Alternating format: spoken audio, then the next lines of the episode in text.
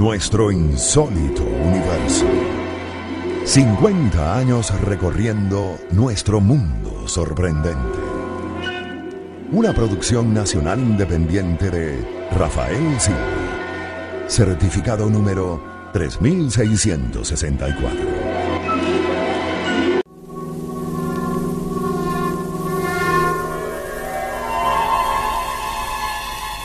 Colonia, Alemania, año 1513. El joven aprendiz, quien semanalmente asea el laboratorio del alquimista Cornelius Agripa, aprovecha que el maestro se encuentra de viaje para hurgar bajo una baldosa. De allí extrae una llave con la cual abrirá la cerradura que protege a un grueso libro de encantamiento. Luego traza en el piso, con tiza y azufre, un círculo protector, dentro del cual procede a invocar al demonio con frases y ritos del Necromicon.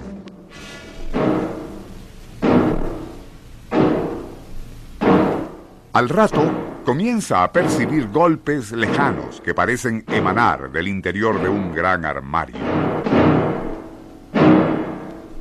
Desde la relativa protección del círculo mágico, el aprendiz comprueba temeroso cómo el sonido se hace cada vez más fuerte e imperativo. Es entonces cuando comete un gravísimo error. Al querer consultar de nuevo al libro de encantamientos, pone un pie fuera del círculo que le protege.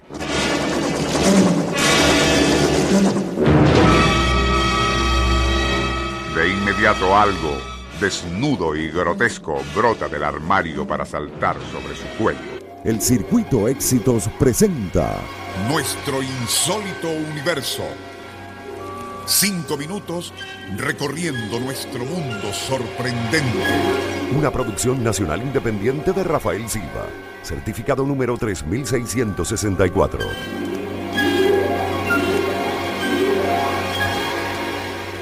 Cuando Agripa regresó al día siguiente, encontró al cadáver.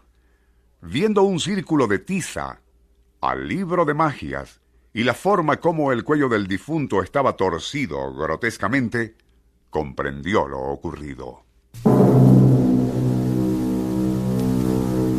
De inmediato procedería a invocar nuevamente al íncubo y al tenerlo frente a sí, le ordenó restaurar una semblanza de vida al cuerpo, lo suficiente como para que pudiese caminar y ser visto en la plaza del mercado. Poco después, el cadáver del infortunado joven, moviéndose como una marioneta, atravesaría la plaza para desplomarse justo frente a la iglesia. Al examinar las autoridades aquel muerto, hallando marcas delatoras y las vértebras de su cuello y columna fracturadas, de inmediato sospecharon de Cornelius Agripa, pero este ya había abandonado la ciudad temiendo un linchamiento. El incidente que hemos relatado sin duda fue una fantasía inventada por la imaginación popular, pero de lo que no cabe duda es de que Agripa sí fue un alquimista y estudioso de la magia negra. Siendo aún muy joven publicó su obra magna, La filosofía del ocultismo, un tratado en tres volúmenes que de inmediato se convertiría en bestseller y por lo tanto prohibido por la Iglesia. En aquella obra, y entre fórmulas mágicas o de alquimia, se planteaba de manera reiterada un concepto muy de moda hoy día, que el poder de la mente es enorme y empleado de manera intensa y reiterada lo puede todo. También que existen innegables vínculos entre el organismo humano y las llamadas mareas del cosmos, por lo tanto somos uno con la naturaleza que nos rodea. Opinaba que la mayoría de las personas vivimos como ciegos en el oscurantismo, esclavos de la materia, sin imaginar siquiera que podemos sublimarla para superarnos espiritualmente. Así, nuestra propia energía mental, debidamente orientada, puede entrar en sintonía como esa sutil pero inmensa red de energía orbigaláctica que todo lo inunda y ordena en el universo. Radical y contestatario, Cornelius Agrippa von Nottensheim adversó los privilegios de la clase nobiliaria y cortesana, llegando incluso a censurar a la propia reina Margarita. Ello le mereció pena de prisión y torturas, de las cuales jamás llegó a recuperarse, muriendo en 1535 a la edad de 49 años.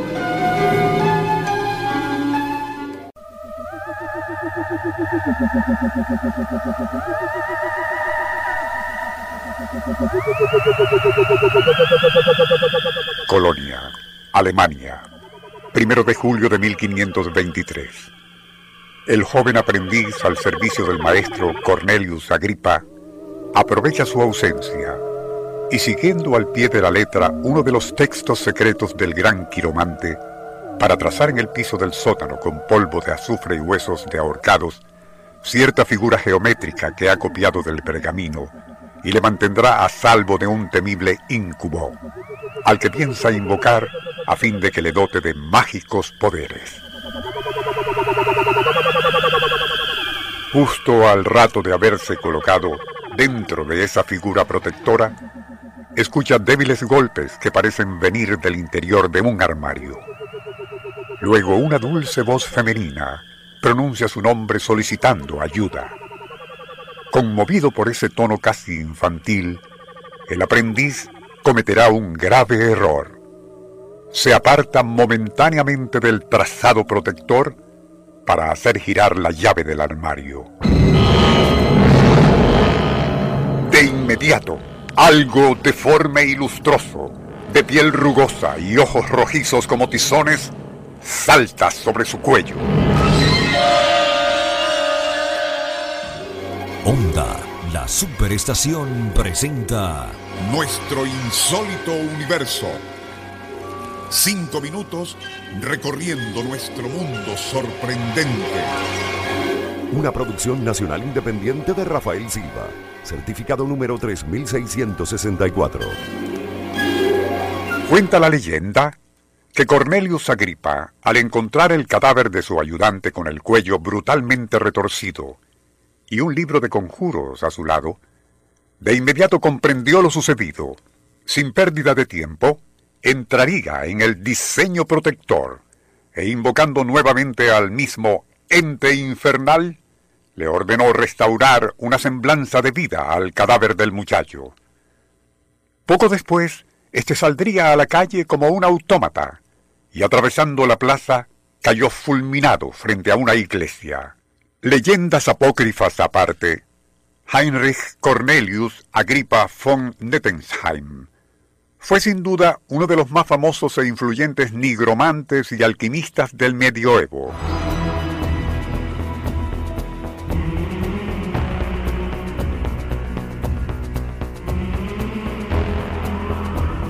Tenía solo 23 años cuando escribió su trascendental De oculta filosofía, obra de la cual el no menos famoso Johannes Tritenius diría, resulta asombroso que alguien tan joven haya logrado penetrar en esos arcanos que han permanecido ocultos y en secreto para la mayoría de los estudiosos.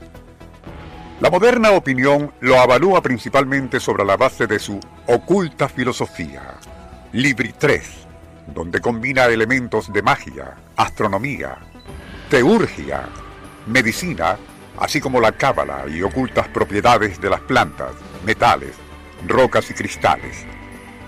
Allí él planteaba además que existe una sutil e inequívoca interrelación entre hombre y cosmos.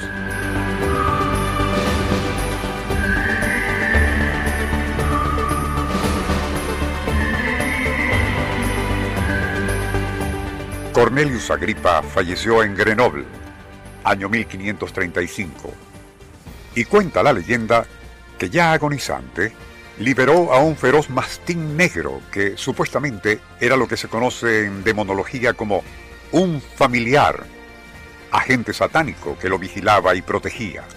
Un dato interesante acerca de la curiosa trascendencia de que aún hoy día goza Agripa consiste, por ejemplo, que en sus laberintos Jorge Luis Borges pone en boca del protagonista de uno de los cuentos que, igual a Cornelius Agripa, yo soy Dios, soy un héroe, soy filósofo, soy demonio y soy el mundo.